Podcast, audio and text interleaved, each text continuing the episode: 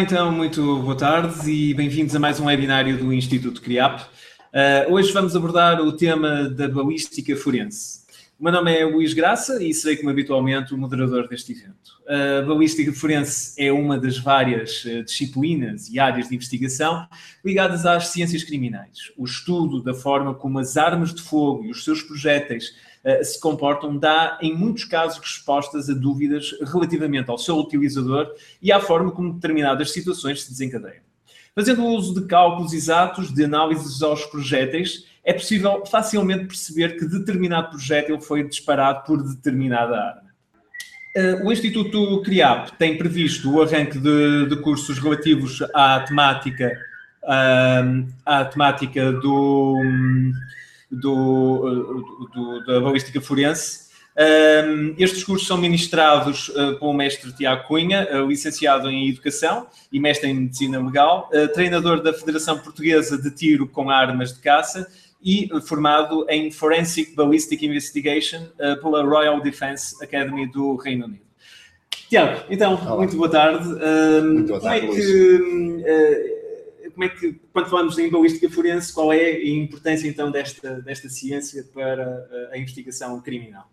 Muito bem. Uh, muito boa tarde a todos, a todos aqueles que nos estão a ouvir.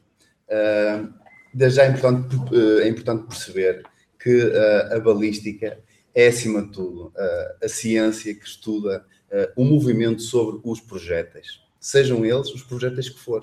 Desde, por exemplo, uma bola que é rematada por um jogador de futebol num penalti, ou, por exemplo, uma tacada de golfe que um golfista dá numa bola a trajetória e a aceleração eh, e o percurso que o, o projétil tem e que assume é estudado pela balística. É claro que aqui nós vamos incidir um, ehm, muito mais uh, na questão das armas de fogo, na balística das armas de fogo. Porquê? Porque as armas de fogo têm uma balística muito própria. Uh, ou seja, ao passo que uh, noutra, noutro tipo de armas, e por, por exemplo, nas armas ancestrais, por exemplo, na, nos arcos e flechas, uhum. uh, nas catapultas, nas bestas, uh, ou seja, a energia para o disparo provinha uh, de uma energia mecânica. mecânica exato. Por exemplo, que estava armazenada num arco. Ao fletir o arco, ele aproveitava, quando, quando o, o, um, o, um, o atirador largava a corda, a energia e a tensão que estava presente no, no arco era libertada e essa energia mecânica passava para a flecha e que eh, e essa energia produzia então o arremesso do uhum. projétil. Nas armas de fogo eh, não se processa dessa forma. Não é uma energia mecânica, uh, por assim dizer, mas sim uma energia que provém da pólvora. Uhum. E a pólvora tem aqui um, peso enorme no âmbito da, da, balística forense das armas de fogo.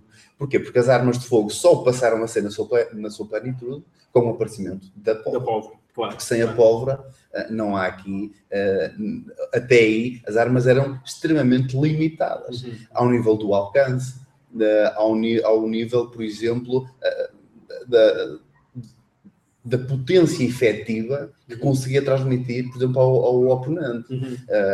É claro que há arcos e flechas e bestas, mesmo uh, as muito antigas, que conseguiam um, ehm, arremessar projéteis a uma distância considerável. E como eram projéteis relativamente pesados, arremessados a uma velocidade mediana, uhum. mas mesmo assim conseguiam assumir energias consideráveis. Claro. Uh, como, por, por exemplo, uma catapulta que consiga arremessar uma bola, uma esfera, seja de pedra, seja uhum. de, de ferro, mas, por exemplo, a 60 metros, uhum. uh, por si só, a massa dessa bola já providencia uma energia muito grande. Enorme, claro. Enorme. claro, claro. Uh, atualmente, uh, é claro que partimos para armas muito mais eficientes. Claro. Eu arrisco-me a dizer. Só, só uma, uma, questão, Tiago. Um, eu sei, aliás, já temos falado, que uh, há todo um potencial de, do projétil que é perdido na, na altura de um disparo. Sim. Uh, eu não sei se estás muito por dentro dessa ideia, mas, mas existe algum, alguma. Uh,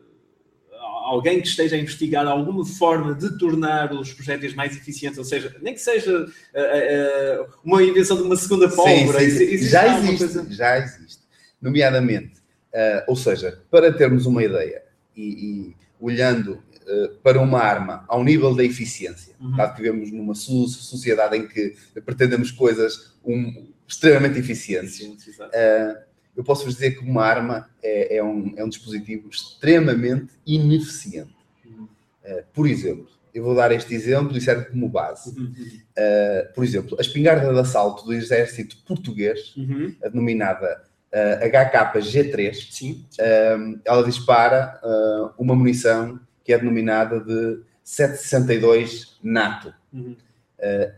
Essa munição em particular um, contém na sua pólvora, ou seja, na sua carga, Uhum. tem ali eh, a carga deflagrada consegue gerar 10 mil joules de energia. Uhum.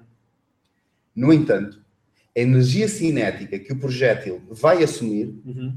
Após o disparo e após a perda em fricção, em calor, energia presente nos gases, no recuo, a energia cinética que é transmitida ao projétil, ou seja, que irá ser a energia ah, ah, real, Uhum.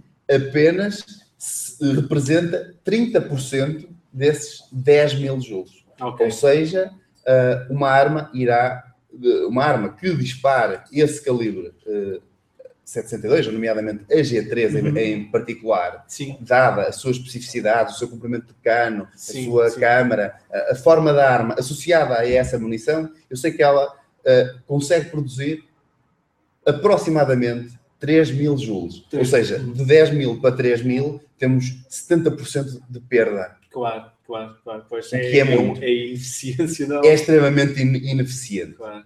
Atualmente, sim, há- tem, eh, tem, tem-se realizado alguma investigação eh, nesse âmbito, Uhum. até porque eh, o disparo de, arma- de- de uma arma de fogo implica, por exemplo, se formos ver e analisar os gastos Uhum. e o custo, por exemplo, de uma munição. Uhum. Uma munição, há munições para todos os preços, Claro. mas, por exemplo, essa munição 762 em mercado corrente hum, é possível adquirir, eh, quem tiver licença, é claro, para Uhum. tal, eh, é possível adquirir munições desse calibre, por exemplo, eh, estou a falar isto em quantidades para 20 munições, em caixas de 20, podemos conseguir por 15, 16 euros, Uhum. e também podemos conseguir as mesmas 20 por 50 ou 60. Tudo depende da qualidade depois da munição que eu quero. Ok. Mas e qual é a diferença entre de qualidade de munição? É, é por ser mais eficiente ou menos eficiente? Não, a questão do preço advém, por exemplo, da carga, da carga ser mais precisa e utilizar Ah. materiais melhores, de melhor qualidade e com um carregamento extremamente preciso. Ah, o preço ok. advém daí. Uhum, uhum, É claro que isto para dizer que eh, a munição tem um custo. uhum. Porquê? Porque é preciso a matéria-prima por, por si só, é preciso la- latão para fazer os invólucros, para fazer eh, as camisas dos, das balas, Uhum. é preciso chumbo para fazer os núcleos das balas, é preciso os fulminantes para fazer, eh, é preciso os compostos químicos para colocar dentro do, do fulminante, Uhum. tudo isso tem um custo. Se for possível eliminar, por Uhum. exemplo, Uhum. a carga de pólvora e o, e o invólucro, por Uhum. si só, já é um custo considerável. Pois, pois. Assim sendo, eh, atualmente já existe nos Estados Unidos a denominada de Railgun. Railgun. A Railgun é uma arma que utiliza energia eletromagnética Uhum. e que eh, submete um projétil durante um campo magnético, pode ser maior ou menor, Uhum. e que nesse pequeno, nesse pequeno campo magnético consegue projetar a velocidades completamente exorbitantes. É, é um bocadinho dentro daquela ideia de, de- que já se conhece há alguns anos, do, do comboio magnético, Sim, do seja, de- maglev. maglev. Exa- exatamente. É um Ok. pouco por aí. Só que em vez de, de- de promover o movimento de um comboio, não, Sim. acelera aquele projétil que eh, é importante que se diga isto. No mundo das armas, tudo começa numa escala macro e tende a ser direcionado para uma escala micro. Pois, Começamos com canhões e começamos com pistolas. E chegamos à- às, às- às pistolas. exato. Ahm, mas eh, a investigação começa em armas pesadas, em armas grandes Ok. para ter uma noção, eles conseguem hum, acelerar um projétil que pesa mais ou menos 600 gramas, Uhum. que é uma, é uma peça de artilharia, é? é equiparável a uma peça Sim. de artilharia, uh, conseguem arremessar esse, é- é- é- esse projétil a velocidades de Mach 4. Ou seja, é 4 Quatro vezes a velocidade do, do som. Exato. E isso promove, eh, ou seja, imaginem calculando a energia cinética de 600 gramas, impulsionada a uma velocidade do som, temos uma energia cinética louca. Uh, e é importante perceber que estamos a reduzir custos em pólvora, em fulminante, em invólucro. Temos apenas claro, um projétil claro, claro. que é arremessado por um meio de energia elétrica. Passa-se um pouco como nos carros. Pois. Deixamos de ter combustíveis fósseis e passamos a ter energia elétrica eh, adquirida de forma mais ou menos limpa, mas que... Oh, Tiago, eh, agora pegando um bocadinho também na temática de, deste webinário, que tem a ver justamente qual é o papel da balística na, na, na parte da investigação criminal. Que papel uh, desempenha esta ciência na, investigação criminal? E já agora, se tiver já essa, essa ideia também, uh, sobretudo aqui em Portugal, uh, como é que a balística é encarada? Muito bem. Uh, como sabem, a, a, balística forense é uma ciência que, que já existe há muito tempo. Uh, é claro que nos últimos 5, 6 anos tem, tem adquirido uma nova dimensão, até por toda uma série de, de programas na, na, televisão, como o CSI, como o NCIS, que puseram a nu e que mostraram à sociedade uh, civil uh, algumas das técnicas utilizadas para a investigação criminal e para a resolução de, de alguns, uh, pronto, alguns processos e de, de, alguns crimes e que métodos é que se usam um, ehm, para conseguir o apuramento da verdade, muitas vezes, que é isso que, que importa. Uh, ou seja, em Portugal, felizmente, Portugal é um país extremamente seguro. Uhum. Vimos ainda que, infelizmente, esta semana, no entanto, houve um caso de, de, de, extrema violência no norte do nosso país, em que um, um indivíduo, ao que tudo parece, um, alvejou uh, duas, duas, duas, duas mulheres. Uhum. Uh, é claro que. E utilizou para isso uma arma de fogo. Uhum. Tendo em conta que uh, esse crime foi cometido com uma arma de fogo, a balística forense assume aqui, por si só, uma maior importância. Claro. Porquê? Porque podemos utilizar esta ciência e as ferramentas que a mesma tem e, e, e que Portugal possui já uh, ferramentas para tal, uhum. para conseguir, uh, no fundo, depois o caso levado a, a tribunal uh, resume-se a, a, factos. Exato. o ser possível provar, por exemplo, que aquela arma que não sei se foi apreendida ou não, mas não, sim, não, sim, não sim. importa, mas que uma dada arma que foi, por exemplo, apreendida no âmbito de uma investigação, uhum. foi responsável pelo disparo do projétil encontrado, por exemplo, dentro do corpo de uma vítima. Claro. Isso é realmente o estudo das marcas uh, presentes, por exemplo, uh, e que advém de um disparo de uma arma de fogo. Uhum. Estou a falar de um conjunto de marcas que um, que um, que um, uh, um disparo de arma de, de fogo promove, uhum. por exemplo, as marcas nos invólucros, Uh, as marcas, por exemplo, as marcas no que não é só a do percutor, há muito sim, mais marcas sim, que são sim. produzidas e que podem ser analisadas. As marcas das estrias, estas sim as mais conhecidas, que vemos no, no, C, no CSI, uh, por si só também uh, é, são, é muito importante e é um bom elemento de prova. Agora é importante referir que eu não posso, enquanto investigador, por exemplo, eu tenho uma prova mais ou menos sólida uhum. em função do número de elementos de prova que tenho. Por claro. exemplo, se eu só tiver as marcas eh, das estrias, eu não posso dizer que, apesar de eu disparar uma arma uh, em teste uhum. e uh, comprovar de A mais B uh, que foi esta arma que produziu aquelas estrias, eu não posso dizer isso. Eu posso dizer que foi aquele cano, uhum. não aquela arma, porque há toda. Um, os canos são amovíveis em grande parte das armas. Hum. Eu posso trocar o cano de uma arma para a outra se a arma for igual. E muito provavelmente elas são produzidas em série. Pois. O cano funcionará na perfeição. Mas, uh, Tiago, peço desculpa em interromper. Uh, aquela ideia que se tem do projétil, de, de determinado cano uh, provocar em determinado projétil uma marca única, isso realmente funciona dessa maneira? Uh, funciona mais ou menos dessa maneira. Não, não é possível uh, dois canos diferentes provocarem o mesmo tipo de. Isso é quase impossível. É, a probabilidade é mais ou menos a mesma do que alguém ter as mesmas impressões digitais no modelo indicador direito uhum. e que as deles sejam exatamente iguais às minhas. A probabilidade é mais ou menos essa. Agora, há outra questão, uh, que é as armas têm desgaste. Uhum. Uhum. São feitas em aço, Uh, e após disparos consecutivos, uhum. uh, é normal que as armas se desgastem. Claro. Se me perguntarem se uma arma que efetuou um disparo hoje e que uh, tenha cometido um, uma arma que tenha utilizada para cometer um crime, tenha efetuado um disparo hoje e é esse, é, esse projétil tenha sido recolhido ainda hoje e que amanhã se apreenda a arma, se faça testes e se consiga provar que realmente foi aquele cano que produziu aquelas marcas, sim, é possível porque o desgaste, a partir do, do elemento de prova até ao elemento de comparação, o hiato temporal foi muito pequeno, não houve claro. tempo para que, se, que, que o atirador tenha feito muitos mais disparos e o desgaste foi nulo, mínimo. é mínimo. Claro. Agora, imagine que há um elemento de prova que é recolhido hoje. Uh, a arma é apreendida 10 anos depois. É normal que o atirador faça muitos disparos muito dificilmente se encontrará uma, um, uma comparação em que dê positiva. Porquê? Porque a arma sofreu desgaste, as trias alteraram-se e, e, é um elemento de prova que se perdeu. Se perdeu, exatamente.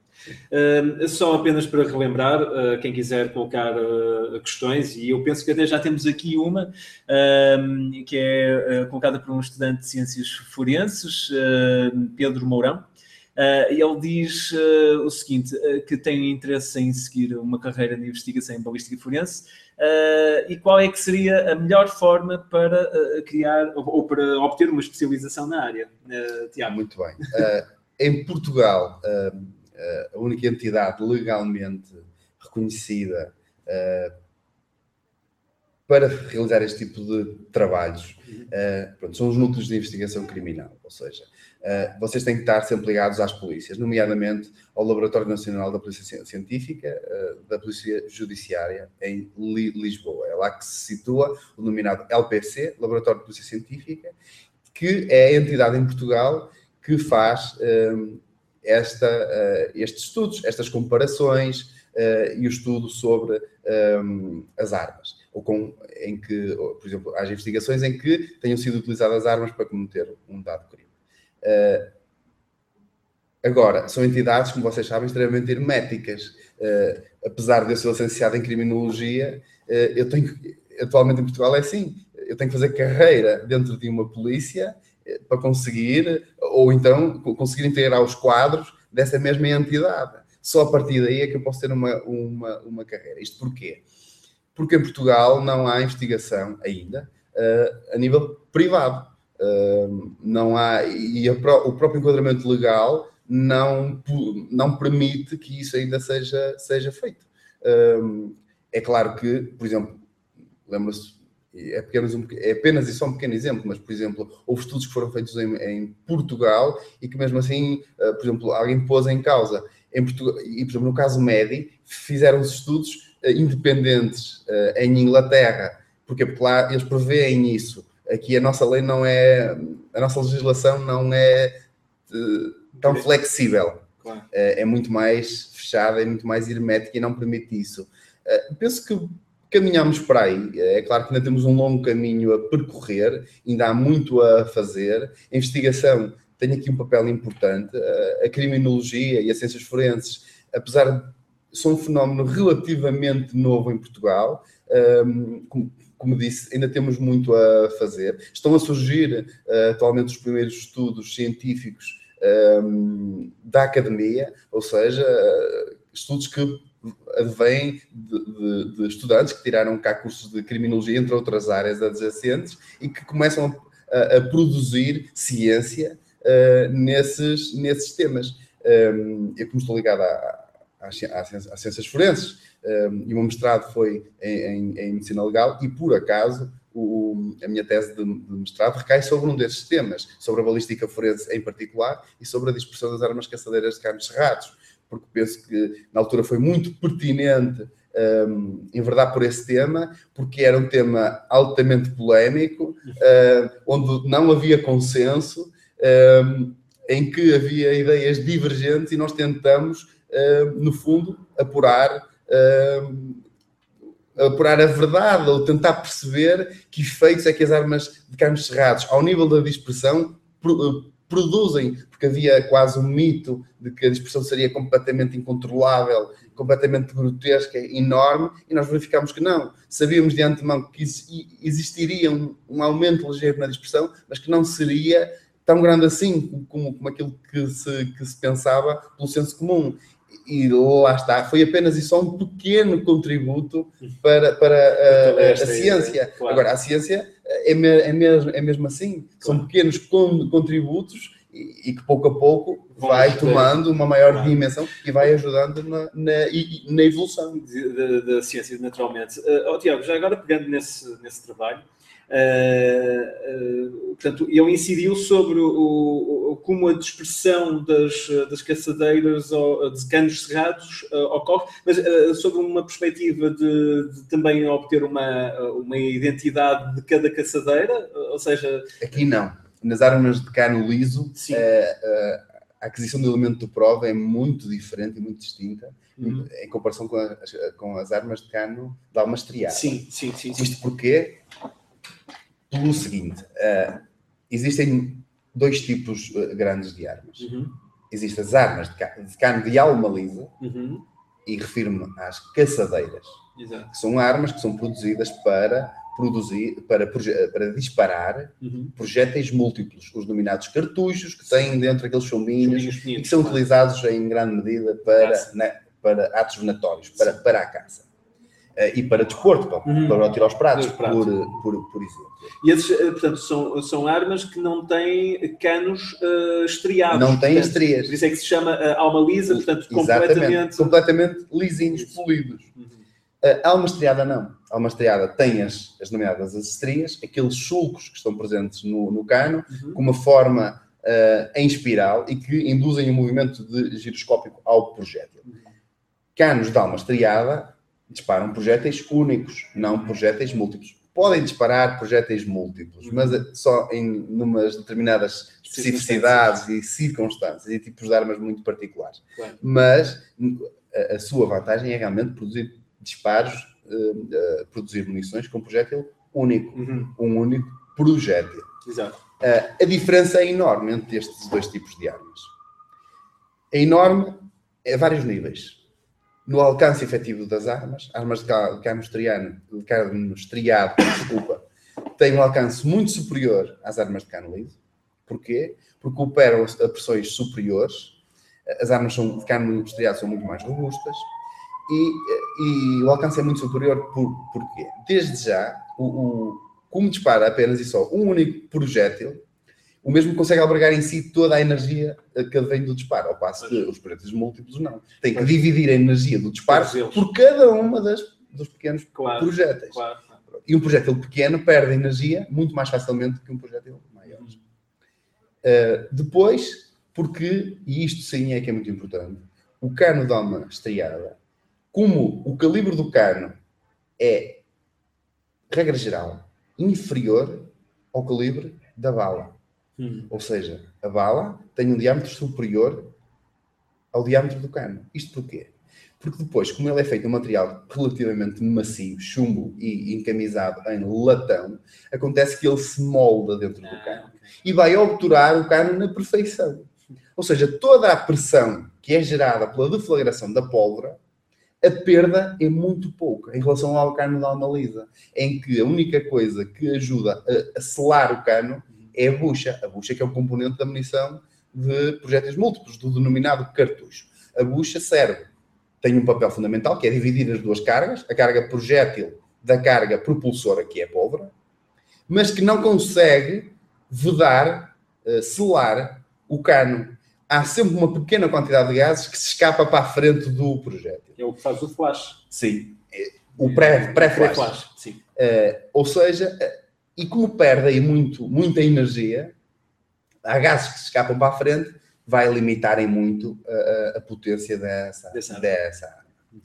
Uh, no cano liso, o facto de não deixar marcas, uhum. por si só, a nível de uma investigação criminal, é pior. Claro. Porque nós não conseguimos, uh, não conseguimos perceber nem associar depois a, a, aquele disparo a um cano. Agora, esse estudo, uh, o, o, a importância que ele teve foi tentar mensurar uhum. a dispersão uhum. uh, e tentar perceber, tendo em conta uma série de variáveis que nós induzimos e que nós incluímos no nosso, no nosso estudo, nomeadamente a distância a que o disparo será feito. Uhum. Nós fizemos de 1 a 10 metros. Uhum.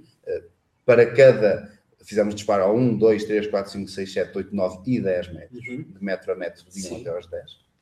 E em cada comprimento, para cada distância ao alvo, incluímos um comprimento de cano. E tivemos quatro comprimentos de canos. Uhum. Ou seja, original, que servia como base e como ahm, controlo para os restantes, Uhum.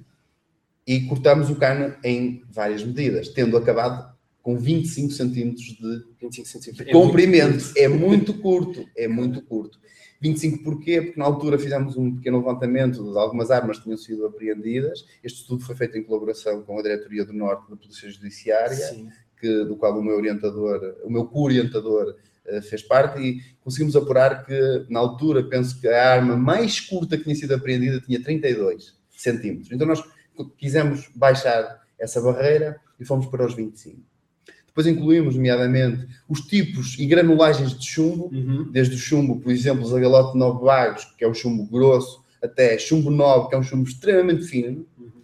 Desde, por exemplo, o tipo de bucha, porque há buchas que, que promovem a dispersão e há buchas que anulam eh, ou tentam controlar a dispersão. Uhum. Incluímos várias buchas, nomeadamente buchas de copo plástico, copo plástico de, de dispersante, feltro, entre outras. E eh, a, a carga, com cartuchos desde os 28, 28 gramas Uhum. até às 36 gramas de, Uhum. de peso. E verificámos que a maior dispersão que tivemos Uhum. ocorreu aos 10 metros, Sim. com um cano de 25 centímetros, Ou seja, muito curto. Muito portanto. com bucha, copo de plástico dispersante, que faz sentido, e com chumbo 9 e com 36 gramas de peso carga. Ok. E tivemos uma dispersão, por incrível que se pareça, isto é que é importante, a 10 metros, Uhum. todos estes fatores que, olhando para eles, vemos que todos eles promovem a, a dispersão, Sim, sim. conseguimos uma dispersão de 97 centímetros a 10 metros. Curioso. Quando o senso comum eh, olharia para estes componentes e isto vai, conseguir, isto vai produzir uma dispersão grotesca. Brutal, claro. Isto para uma arma com almas 18.4.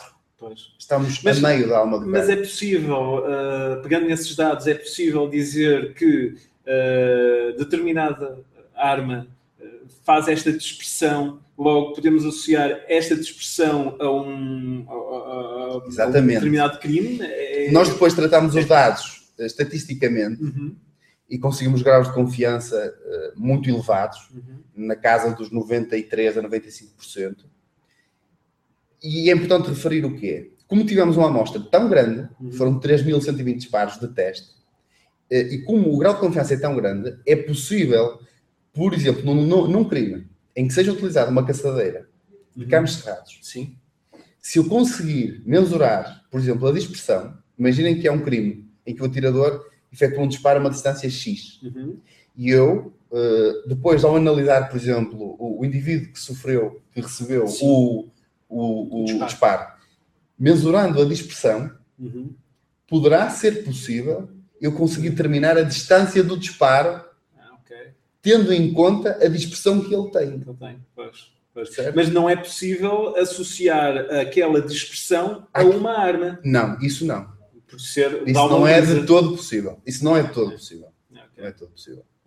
Agora, imagine que, por exemplo, era uma arma em que, por, por exemplo, podia ser um tipo de arma que é muito vulgar em Portugal. As caçadeiras devem ser o tipo de armas mais normal em, em Portugal, até pela nossa cultura de caça Sim, caça, e, claro. e- e por aí fora. Uhum. Ah, vemos que realmente as caçadeiras são as armas em Portugal, porque também são as armas que existem mais, que são ah, muito utilizadas, muitas vezes, infelizmente, para aquilo que, a que não se destinam. Elas destinam-se para atos natórios, não para andar a cometer crimes com elas, Claro. mas ahm, as armas também produzem, não produzem as marcas, por exemplo, das estrias, como do caso estriado, sim. mas produzem outras marcas. Ah. Produzem, por exemplo, as marcas no do percutor, no invólucro, Ah, produzem, por exemplo, em armas semiautomáticas, as marcas das garras extratoras eh, e do injetor, uhum. que é um dos componentes da arma. Sim, mas Deixa isso- marcas. E isso, se, por exemplo, forem recolhidos os invólucros Ah, ok. no local do crime, Sim, podemos conseguir associar aquela arma àquele mas, local. apenas, mas, apenas, mas apenas ao invólucro. O, uh, Os projéteis o não, projétil é, não. é- é- Isso perde-se, é impossível. Claro. É impossível. Claro, muito bem. Ora bem, nós temos aqui já algumas uh, questões. Um, tem, vamos começar aqui pela, pela Kátia Ferreira. Um, ela diz o seguinte: é verdade que podemos confirmar que um indivíduo disparou uma arma procurando resíduos de pólvora nas mãos? Uh, como se poderá saber o mesmo uh, relativamente à eletromagnética, se, se, se, esta vier a ser exato. Mas aqui já vamos ter. Aqui temos uma vez mais uma perda, ou seja, há um elemento de prova que vamos perder, porque a arma não utiliza pólvora para, para realizar um disparo. Se não existe pólvora para realizar um disparo, é um elemento de prova que vamos deixar de ter. As armas vão deixar de ter ou melhor, essa arma não utiliza sequer pólvora para efetuar um disparo. Mas provavelmente uh, Agora, o cano e, a, e, a, e se for de alma estriada, provavelmente não, é possível. É muito diferente. Aliás, é um tipo de arma, uh, se calhar é melhor, vocês podem ir ver, vão ao YouTube e põem Railgun. É, ainda é, uma coisa, é um estudo que é muito recente. Uh, as armas que existem são protótipos ainda Uh, estávamos há anos-luz de ainda de termos uma arma dessas com uma dimensão tão reduzida para ser utilizada por um, por um, um único atirador. Atualmente elas ocupam quase um edifício, para vocês terem ideia. Uh, mas sim, a esse nível, sim, porque não é utilizado pólvora uh, para, para produzir o, o disparo. Ela vai buscar a energia a, a, a, ao eletromagnetismo, não à pólvora. Por isso não há resíduos, os chamados GSRs ou Gunshot Residues, não existem, porque não, não existe pólvora. Exato. Ora bem, temos aqui uma outra eh, questão. Um, ora bem, eh, é colocada pela Ana Lourenço, que é estudante de Psicologia. Ela diz que tem bastante interesse na, na, área forense e, neste sentido, gostaria de saber se existe, de facto, uma relação entre o tipo de armas usados e os tipos de perfis psicológicos. Isto é interessante. Ou seja, realmente é muito interessante. Aqui, uh... é, é, realmente. Uh... a patologia Exa psicológica. Exatamente. Como... Uh, é assim, eu nunca li nenhum estudo sobre isso. até porque a minha área de investigação é sempre muito mais no âmbito da, da, da, balística, mas de uma forma mais, mais focada nas armas, nas munições, uh, não tanto no perfil que o atirador poderá ter e que armas é que ele poderá uti utilizar. Agora, posso dizer que, por, por exemplo, eh, sei lá, há, há, há, criminosos que querem provocar impacto. Isto é apenas um pequeno, eh, um pequeno exemplo, mas reparem, em Portugal um, é difícil, uh, por exemplo, encontrarmos crimes cometidos com armas, por exemplo, automáticas de elevada energia. Estou a referir, por, por exemplo, uh, Kalashnikovs, uh, armas totalmente automáticas. É difícil, é difícil realmente encontrar um crime. Há alguns, sim, mas é difícil, não é o, o normal. O normal em Portugal são crimes que utilizam armas de fogo, sim, mas pistolas, revólveres e caçadeiras. É claro que cada tipo deste, as caçadeiras, as carabinas também de caça, são armas extremamente poderosas, com uma energia muito grande, mas vemos que o, é importante perceber que, por exemplo, armas de alta energia, nomeadamente as carabinas e as caçadeiras, as carabinas de caça grossa uh, e as caçadeiras são armas de alta energia, ao passo que os, as pistolas e os revólveres são armas de baixa energia. Isto para dizer o seguinte, por exemplo, o impacto visual de um ferimento de arma de fogo produzido por uma arma de alta energia é totalmente distinto de um ferimento de arma de fogo produzido por uma arma de alta energia. Porque armas de alta energia provocam grandes danos. De baixa energia provocam danos, mas não tão grandes assim.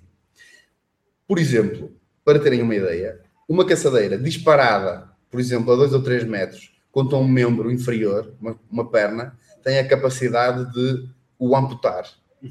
Conseguimos quase cortar a perna. Isto causa um impacto, quer em quem recebe o disparo, quer mesmo no meio envolvente, muito grande. Não é? Uma pistola, muitas vezes, ou um revólver, provoca um disparo e nós a única coisa que vemos de ferimento é um, é um pequeno orifício de entrada. Muitas vezes nem orifício de, de saída tem. Uh, e causa um impacto menor. Uh, mas não deixa de ser menos letal. Não deixa de ser é? menos letal. Agora, o facto de eu receber um disparo numa perna ou, ou receber um disparo no meu centro de massa, a diferença é muito grande, não é? No centro de massa será muito mais pretenso a eu sofrer danos mais letais. Porque uh, os meus órgãos uh, vitais situam-se aqui e na nossa ca- Cabeça. não é? Uh, mas seria um pouco por, por aí. Isto para dizer o seguinte: a realidade, há realidades muito distintas. No Brasil, uh, os criminosos usam a AR-15, que é a versão civil da espingarda de assalto M16 do exército uh, uh, norte-americano. Disparam munições de calibre 5,56 e muitas vezes há vídeos, infelizmente, no, no, no YouTube de assaltos e de crimes cometidos com essas armas em que os ferimentos são grotescos. Causa sangramento enorme, o impacto visual é muito maior do que, por exemplo, quando se utiliza uma, um revólver ou uma pistola. Agora, se é um criminoso que quer causar impacto, claro que muito provavelmente ele vai utilizar armas, provavelmente isto tem sempre um quê, porque ele, em Portugal o acesso às armas não é tão fácil assim. Uh, a nossa lei das armas é, é consideravelmente limitativa a aquisição das armas de fogo. Atualmente não é fácil uh, adquirir uma arma de fogo, ao contrário do que se pensa. Eu costumo dizer que um, isto da questão da legislação em torno das armas de fogo também é um tema muito importante e muito um, e é um bocado perverso porque tenta-se apertar por um lado e, e vedar o acesso às armas, mas eu costumo dizer que é como tentar uh, apanhar um, um, uma mão cheia de areia. Quanto mais eu aperto a areia, mais ela me foge por entre os dedos. Uh, ou seja, cresce o mercado negro. Uh, eu costumo dizer que não pode, não, não pode ser nem 8 nem 80. Temos que ter aqui um, um bom senso claro. e um equilíbrio no acesso e nas restrições. Claro por exemplo, eu vi esta semana, naquele crime que foi cometido no norte do país, alguém dizia, ah, porque o acesso às armas de fogo é, é muito liberal, temos que apertar ainda mais. Eu não vejo a coisa por esse prisma, porque o que o indivíduo queria uhum. Era, no fundo, assassinar aquelas duas mulheres. Sim, ele, faria ele fez aquilo com uma arma que foi o meio mais fácil. Pois. Porque ele podia atropelá-las, podia utilizar outra qualquer ferramenta agrícola para, uh, para ter o mesmo resultado. Claro. Utilizou uma pistola porque é mais fácil. Claro. E por, porventura, se calhar nem era dele. Até Pois. pediu emprestado, pronto. Sim, isso podemos. Eh, Agora, tendo as armas que fa facilita, sim, concordo com isso. Agora, eu costumo dizer que quem são perigosas não são as armas, são as pessoas. Sim, claro. Bom, mas, mas se também pensamos nesse, nessa questão, uh, e se compararmos, por exemplo, com, com um país como os Estados Unidos, em que facilmente se consegue uma arma, facilmente qualquer pessoa tem uma arma para. Aliás, até porque a própria lei permite uh, Sim, ter sim, a- sim. a obtenção O- de uma arma. é o direito a uma O arma. direito, exatamente. Há estados em que é assim. Exatamente. E, e, portanto, esse tipo de situação, e nota-se que, que é diário os, os problemas que eles têm com, com esse tipo de questão. No é? entanto- nem o 8 nem o 80. Exa- exatamente. Agora, eu penso que nesta questão das armas, eh, e tendo em conta o papel que as armas têm na sociedade civil, eu penso que é importante eh, refletir sobre isto. Portugal ainda não tem uma educação para as armas. E aqui é que está eh, a gênese da questão. Nós vemos que, infelizmente, Portugal, eh, infelizmente, eh, os Estados Unidos têm problemas com as armas porque tem uma criminalidade elevada, mas não é o facto de haver armas. A criminalidade existe, existiria na mesma sem elas. Uhum, uhum. Problemas sociais graves, tem desigualdades enormes e a criminalidade cresce a partir daí. As armas são apenas uma ferramenta para. Sim, sim. Se nós reparar, eh, nós temos muitas vezes, e, e tendem a fazer o paralelismo com os países nórdicos, porque lá é que eles têm qualidade de vida, e- Hum. é verdade, mas é uma questão de educação. Eu dou um, um exemplo. Por exemplo, eh, na Suécia e na Dinamarca, o acesso às armas é muito mais facilitado do que em Portugal Uhum. apesar disso, ok, eles também não são, a população não é muito elevada, mas ah, o fenómeno que se que, fenómenos de crimes com curso de armas de fogo são extremamente reduzidos. O único que me lembro foi aquele há uns anos daquele Sim. indivíduo que cometeu aquele Ele era um Eh, serial killer. era um também. serial killer, Claro. não é? Claro. Infelizmente tinha as armas, tinha os meios para, para, para cometer aquele ato. Mas foi um ato isolado. Sim, sim. Por exemplo, a Suíça eh, é um país em que tem uma característica muito particular. Quando um indivíduo faz o serviço militar, após o término, leva a sua arma, Uhum. que é do Estado, mas Uhum. que é alocada àquela, àquele indivíduo, leva embora Uhum. para casa. E no fundo, todo aquele país é um exército, se pensarmos assim. Sim. Todos os homens em idade, em maioridade, têm Acesso. acesso e têm em sua posse uma arma. E apesar disso, nós não vemos notícias de que. Sim. Porquê? Porque há uma educação para. Claro. E isto é que é importante perceber. Não são perigosos, são, não, são as, não são as pessoas, são sim. eh, peço desculpa, Não é não, são as armas que são perigosas, mas sim as pessoas. Eh, daí que. Lá está. Tem que se. Há um caminho ainda a percorrer e a fazer para que, para que isto se mude. Claro, claro Agora, sim. demora tempo, mas isso Naturalmente. não- nada podemos fazer. Ora bem, eh, temos aqui mais algumas eh, questões, eu vou eh, só baixar. eh, ora bem, já temos aqui, portanto, do- da Ângela uh, Belisário, penso que é assim o nome, não- acho que não estou. eh, não estou a, a- a enganar no nome. Portanto, ela diz o seguinte: eh, daqui a um mês vai estar a estagiar no LPC em balística. Tem licença Bem. de uso e porte de arma de classe C e possui uma carabina 3006 e uma é, provavelmente É. e uma espingarda caçadeira e uma espingarda caçadeira. Em qual seria possível obter mais elementos de prova na arma de projétil e em quem eh, a dispara? Uh, tendo em conta esse- esses dois tipos de armas, e penso que é isso que me está a perguntar, uh, qual dos tipos de armas que promove mais elementos de prova? Claramente a carabina 3006. Eu tenho alma estriada. Tem alma estriada, ao passo que a caçadeira tem alma lisa. Uh, ao nível dos GSRs, é muito semelhante, porque apesar dos cartuchos ter, uh, têm uma grande quantidade de pólvora, uh, porque disparam projéteis muito pesados. Uh, Para ter uma ideia, o cartucho mais leve do mercado, em calibre 12, uh, tem 24 gramas. Uh, por exemplo, no 3006, o peso dos projéteis anda mais ou menos entre os 150 aos 200 grains de peso. Isto em gramas anda mais ou menos entre as 8 gramas e as 12 gramas.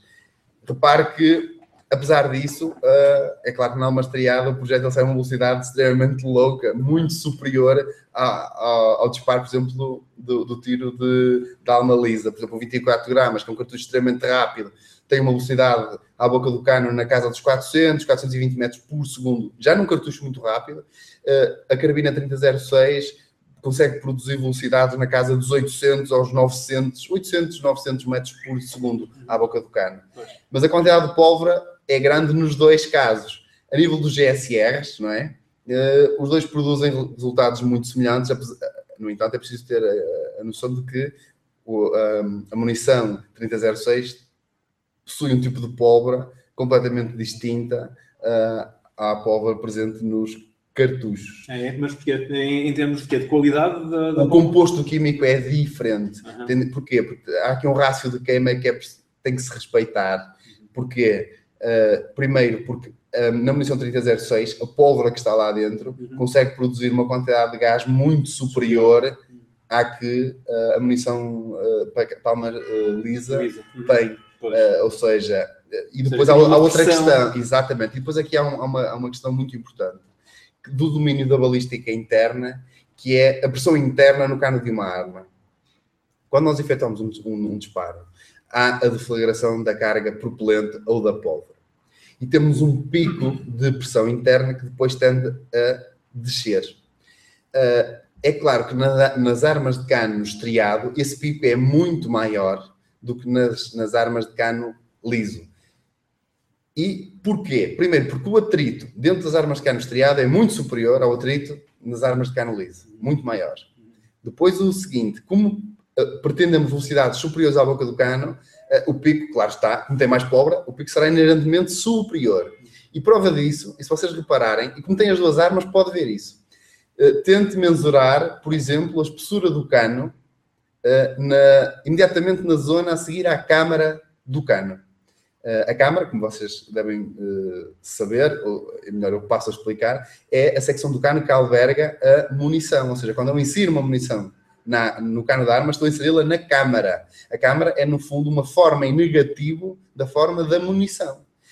A zona imediatamente a seguir à câmara é onde eh, é a zona do cano que suportará o pico de, de pr- pressão. Se eu mesurar a espessura do cano, vou ver que no cano estriado a espessura é muito superior no cano estriado em relação ao cano liso. Porquê? Porque as armas de cano liso operam a pressões muito inferiores do que as armas de cano estriado. Um exemplo, tendo em conta o calibre 12 e o 3006, a nível de pressão interna, posso-vos dizer que, por exemplo, no calibre 12, a pressão máxima andará na casa dos 65 megapascais.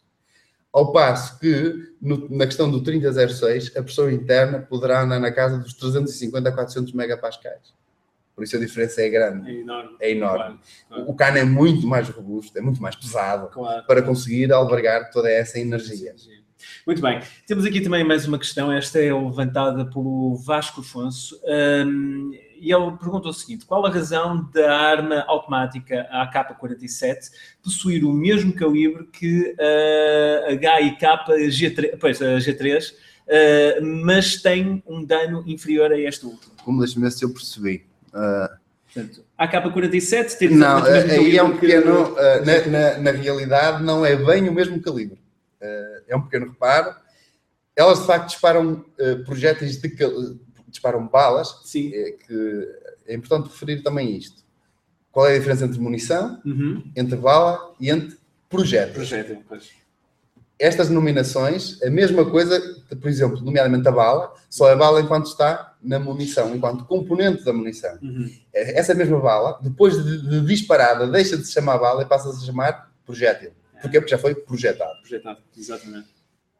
É importante referir que nos calibres, e aqui é, é um pouco difícil e é complicado de se explicar, eh, para terem uma noção, eu no curso, prático, no curso prático de balística forense e mesmo na pós-graduação, eh, perde-se quase uma hora, uma hora e meia só a explicar este tema. Eh, é, o calibre eh, da bala não é o mesmo que o calibre da munição. Realmente, o- as duas balas são do mesmo calibre, são do calibre .30 ou 762, sim, mas há aqui uma diferença grande. É que a AK-47 é o denominado eh, 762.39, 762 vezes 39, ao passo que o outro é 762 vezes 51. O calibre não é igual. O calibre da G3 é ligeiramente superior ao calibre da AK-47.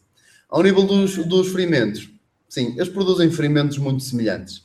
O que produz o ferimento não é tanto o calibre, mas sim o tipo de bala que eu tenho.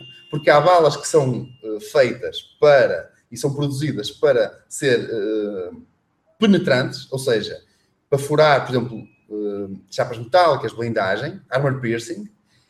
É claro que isso é- quando eh, consegue furar espessuras grandes de, de ma- materiais duros, mas, por exemplo, no impacto que tem no ser humano, não é tão grande assim. Ao passo que, por exemplo, munições expansíveis, ou até que, que são produzidas para se deformar, Uhum. conseguem produzir eh, estragos e danos muito maiores do que essas armas piercing. que São feitas para penetrar. Porquê? Isso tem a ver com transmissão de energia. Se eu efetuar um disparo, o nosso corpo é composto na parte toda por água. Tem um efeito hidráulico brutal quando um projétil embate contra o corpo humano. Se eu conseguir desacelerar esse projétil, vou ter uma transferência de energia muito mais eficiente do que o projétil entrar e sair. E se ele entrar e ficar dentro do corpo, mais eficiente é. Porquê? Porque eu aí tenho a certeza que ele descarregou cada joule de energia que tinha. Ah. Pois, Certo? E o dano é muito superior. Muito su- superior. Daí que, por exemplo, eh, eh, projéteis, ou melhor, balas eh, expansivas ou eh, de fragmentação, ou seja, que se fragmentam após eh, entrar no corpo, são muito mais eficientes eh, do que as, as denominadas armor piercing, que são feitas para pen- penetrar. Sim. Daí que o mesmo calibre pode, o mesmo, o mesmo calibre e a mesma arma eh, podem assumir resultados e ferimentos completamente distintos, tendo em conta o tipo de munição e o tipo de ponta, o tipo de bala que eu utilizo. E para o fim, Tiago, destina. Já agora também faço uma, uma, uma questão, e eu penso também que isto é, uma, é algo que está um bocadinho em voga. Hum, Fala-se muito de, de armas que hoje em dia se conseguem tirar os, eh, digamos, o- os diagramas de- através da internet Sim, e sim. montá-las em, eh, Impressoras nestas 3D. impressoras 3D. Exatamente. Até quanto isso é realmente assim? É possível? Uh, nós, eu penso que em, em, Portugal nós ainda não temos sequer legislação que, que aborde isso, não. não é? É um tema muito recente uh, e é extremamente polémico. Hum. é importante referir uma coisa. Uma arma de fogo, de facto, se, me, se a pergunta for posta deste, neste molde, por, por exemplo, é possível eu produzir em impressoras 3D Uh, ou seja, em polímero, hum. componentes de armas que sejam, que produzam o seu trabalho efetivo. Sim, é, por exemplo, é possível fazer carregadores em polímero e eles funcionam na perfeição, sem problema nenhum. Sim, é possível. É possível fazer alguns componentes das armas que até não tenham muito esforço mecânico uhum. em impressoras 3D. Sim, não vejo qualquer problema e até pode fu funcionar. Agora, produzir uma arma em 3D e de uma forma eficiente, Vamos lá ver. Eu acredito que seja possível produzir uma arma. Agora, ela, muito provavelmente, por muito robusta que seja, só não, produz um disparo. Um disparo. Depois ela arrebenta. Claro. E o perigo é tão grande para a pessoa que vai levar o disparo como para a pessoa que vai efetuar o disparo. Claro. Não faz muito sentido. Porquê? Uma arma, há um elemento da arma da qual a mesma depende dele a 100%, que é o cano. Porque eu posso, uma munição fora do cano de uma arma não tem perigosidade objetiva. Eu posso atirá-la ao, ao ar, pisá-la, aquilo é extremamente estável. Porquê? Porque estando a arma, a munição dentro da câmara da arma e a câmara devidamente fechada, hermeticamente fechada, não pode haver perda de pressão por lado nenhum. Só aí, efetuando o disparo, é que ela consegue canalizar a energia dos gases para um ponto que é ao longo do cano. Uhum. E isso sim é que produz a aceleração do projétil uhum. e, e, e, vai fazer essa aceleração e essa velocidade terminal vai fazer com que ele assuma uma energia considerável. Uhum. Tendo em conta, eu não, por muito robusto que seja, se eu produzir um cano num polímero uhum. E efetuar um disparo lá dentro, tendo em conta o que eu referi anteriormente, que uma munição, por exemplo, uma 3006 consegue chegar aos 350 ou 400 uh, megapascais, Sim. eu não estou a ver nenhum polímero que consiga albergar essa pressão. Pois, pois, e o carro vai arrebentar. Claro, e vai, ter, vai dar dano. Vai dar dano para a pessoa que, que dispara. Claro, claro. Agora, já tem, temos visto pequenas armas para cometer aqueles crimes quase à queima-roupa. Sim, mas não é por aí. O mesmo indivíduo que lhe dava esse disparo dava-lhe muito mais eficientemente uma facada pois. do que o disparo. Pois. Seria muito mais eficiente. e com menos danos para ele próprio. Com menos danos para ele próprio, por isso eu não vejo qual a pertinência. Eu acho que é um mito que se tentou levantar. Uh, poderá ter aí uma ou outra nuance, mas não, não me parece que seja que tenha que seja efetivo essa questão claro. das armas das impressoras 3D. Muito bem. Um, ora bem, temos aqui uma outra questão. Uh, este tem é levantada por Orlando Esteves. Um, eu gostaria de saber se uma perícia no âmbito da uh, lofosco, uh, lofoscopia. lofoscopia, exatamente, uh, com a utilização de pós de aderência ou cianocriato Sim eh, inviabiliza ou prejudica de algum modo a perícia balística para determinação se uh, determinada arma disparou determinado projeto. Ou seja, basicamente, a utilização daquelas. Uh, uh, é assim. o que nós podemos procurar, que são no fundo as marcas das nossas impressões digitais, a uhum.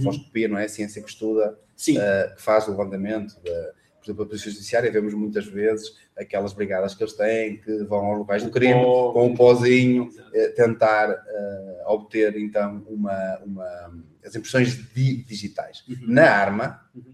é possível, uh, consegue-se chegar, por exemplo, muitas vezes, um, a um indivíduo que, que, caso seja recolhido uma impressão digital que seja legível e que seja, e esteja em condições perfeitas, muitas vezes conseguimos chegar a um suspeito. Agora, eh, nas armas há um local, e há vários locais, mas, por uhum. exemplo, eh, a arma geralmente uma arma, eh, é, um, é um dispositivo que algumas têm superfícies lisas onde pode ser recolhidas algumas impressões digitais, mas as zonas de contacto, uhum. os punhos das armas, são superfícies rugosas, claro. não são de fácil recolha. No, no, entanto, há um local onde nós podemos recolher algumas, gatilho. nem tanto o gatilho. Hum. Ou seja, no momento de carregar a arma, ah. Se for, por exemplo, munições como projéteis únicos, aquelas munições metálicas, sim, sim. Eh, eu ao carregar o carregador, eh, ao, ao, ao eh, vou, vou, vou oprimir as munições para dentro do mesmo, vou deixar as minhas impressões digitais nos invólucros. Uhum. Caso seja possível recolher essas impressões digitais da lateral do invólucro, parece-me que seja possível. Se vai danificar depois a investigação, penso que não, porque as marcas são tiradas da base do invólucro e não tanto da parte lateral. Uh, por isso, eu sei que há, há algumas técnicas que danificam uh, algumas, uh, ou seja, se eu utilizar uma técnica para recolher Sim. um determinado elemento de prova, tenho que ter a consciência que se utilizar aquela prova, posso estar a destruir outros elementos. Claro, claro. No caso das marcas, são marcas mecânicas extremamente fortes, penso que pode utilizar esses pós realmente para na parte lateral da, do invólucro, porque na parte as marcas não estão de todo aí. Estão sim na base e no anel um, da base do, do, do invólucro, não na lateral. Mas uh, uh, agora uma dúvida, eu imagino que essas marcas de portanto, de, de, de, das chamadas impressões digitais, tem a ver um, com a, a, gordura que temos na, nas mãos e Sim. que deixámos-las lá. Sim. A minha dúvida é, é, a seguinte: estando essa marca no invólucro, o invólucro submetido a uma pressão e a uma temperatura alta. Ainda há essa questão. Há... Sim, porventura haverá sempre ali uma, deteriora, uma deterioração desse elemento de prova. Uhum. Daí que não seja muito não é um elemento de prova muito, muito viável. Claro. Porque ele, ele, sofre ali pressões enormes, temperaturas enormes. Sim, pode-se recolher. Uhum. Pode. Agora, há uns que terão melhor qualidade, outros que terão melhor. Claro, é? se, for, se, for, possível, ótimo. Claro. Ora bem, eh, nós estamos a aproximar-nos do, do final da nossa, desta nossa sessão. Eu não tenho a impressão que neste momento já não temos mais nenhuma questão colocada. Uh, penso que. Ah, exato, temos aqui uma última, vamos, vamos colocar esta como mesmo a nossa última questão. Uh, é levantada por Lucas Carvalho ehm, e eu gostaria de saber se o uso de silenciadores em armas pode modificar a velocidade do projétil. É um tema pertinente esse. Eu já vou adverti-lo por uma questão. Por favor, não chamem esses dispositivos silenciadores. Porque na realidade não silenciam nada. Eles apenas reduzem. Então o nome mais correto a chamar será moderador ou redutor ou uh, supressor de ruído. Exatamente. Porque não silenciam. Silêncio é a ausência de ruído. Os silenciadores, como sabem, ou melhor, uh, os supressores de ruído ou os moderadores são de uso proibido em Portugal. Quanto à velocidade do projétil, não haverá, ao nível da velocidade da boca do cano, não haverá grande diferença. No entanto, eles têm um papel uh, e assumem uma importância uh, maior, porque realmente são um dispositivo que ajuda imenso, nomeadamente, por exemplo, na precisão da arma. Atualmente, os supressores uh, de ruído modernos, uh, antigamente não, eles até afetavam em grande medida a precisão. Atualmente não, eles melhoram. Porquê? Porque ao nível da balística intermédia, os gases remanescentes do disparo da arma de fogo, muitas vezes têm uma, uma grande influência sobre o, o projétil à boca do cano e conseguem criar desvios na trajetória do mesmo. Como o supressor, uh, o, que, o que é que o supressor faz? Além de reduzir o, o ruído, uh, serve de contentor para os gases, ou seja, mantém os gases remanescentes à boca do cano para trás e afastam-no da influência que, do, da área de influência do, do projétil. Ou seja, uh, não consegue efetuar desvios ao mesmo e melhora consideravelmente a precisão. Além disso, os supressores de ruído reduzem o recuo. Porquê? Porque é a boca do cano, que se, ou seja, os gases remanescentes à boca do cano, no âmbito da balística intermédia, são um dos grandes responsáveis pelo recuo numa arma. Uh, tendo em conta que a dispersão dos gases é muito mais controlada uh, caso eu tenha um supressor de ruído, como essa expansão dos gases é mais controlada, eu vou ter um recuo menor como vai aumentar a minha precisão num disparo. Uh, agora mesmo para terminar, uma última questão colocada uh, por. Uh, ora bem, estou a tentar ver aqui o nome. Penso que é pela Ângela Belisário, no, no, novamente. em armas apreendidas, qual o melhor método para fazer o reavivamento do número de série? Caso este tenha uh, uh, sido danificado. E qual o dano produzido neste uh, que causa maior dificuldade ao perito no seu reavivamento? Como sabem, muitas das armas apreendidas, os indivíduos retiram-lhe os números de série. Os números de série são produzidos de várias formas. podem ser, por exemplo, pulsionados, que é o mais normal. Ou seja, há toda uma série de marcas que são imprimidas nas armas de fogo como forma de, de, incluir os dados técnicos e o número de série. São pulsionados uh, por um meio mecânico. e o, o, que esses indivíduos fazem muitas vezes é anular, por exemplo, limar esses números.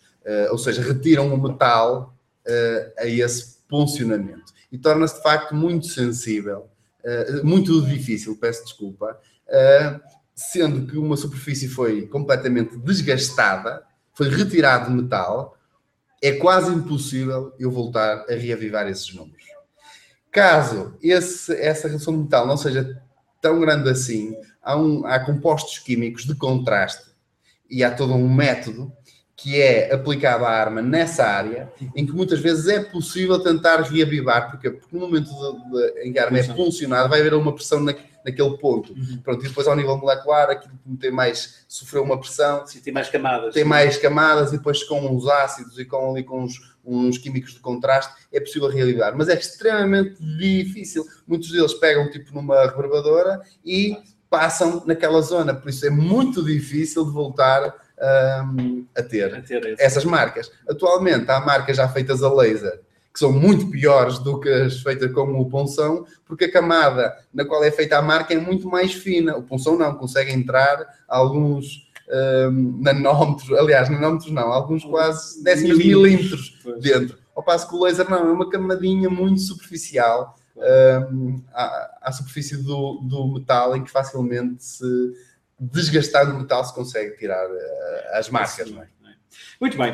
Uh, agradecemos então a vossa presença. Eu penso que todas as questões eh, foram respondidas. Uh, esta, esta temática, ou este, este webinário, vem no seguimento de um curso de balística que nós iremos ter em breve e que estará disponível na, na nossa oferta portanto, dentro da área das ciências criminais, aqui no Instituto CRIAP. Se desejarem ter mais alguma informação sobre a nossa oferta, poderão consultar o nosso site em www.institutocriap.com e eh, lá terão toda a nossa oferta, terão também os nossos contactos para uma questão mais uh, direcionada, nós temos uh, o ensino presencial e ensino à distância uh, e, e, portanto, qualquer dúvida, qualquer questão poderão colocá-la por via dos canais lá existentes. Tiago, não sei se quer despedir. Sim, já agora, muito obrigado pela vossa presença neste webinário. como disse o Luís, estamos cá, temos uma oferta formativa considerável no âmbito, nomeadamente, da balística, temos... Um, eh, um curso prático de balística forense e temos, eh, pela primeira vez em Portugal, a primeira pós-graduação em balística forense. Eh, por isso, aos interessados neste tema, temos todo o interesse e temos um enorme prazer em ter-vos cá, seja no ensino à distância, seja no ensino presencial, sobre estes temas. É um tema novo, ainda muito recente em Portugal e pretendemos ajudar-vos em tudo o que for preciso. Muito bem. Tiago, mais uma vez, muitíssimo obrigado pela Muito presença obrigado, e até uma próxima. E uh, nós iremos dar uh, seguimento nas próximas semanas ao terceiro ciclo de webinários, uh, que está neste momento a ser ultimado, e que todas as pessoas que se inscreveram neste e nos restantes webinários terão acesso depois a essa informação que será enviada para o, o vosso e-mail. Mais uma vez, muito obrigado pela vossa presença, desejo um bom fim de semana e até uma próxima. Boa tarde.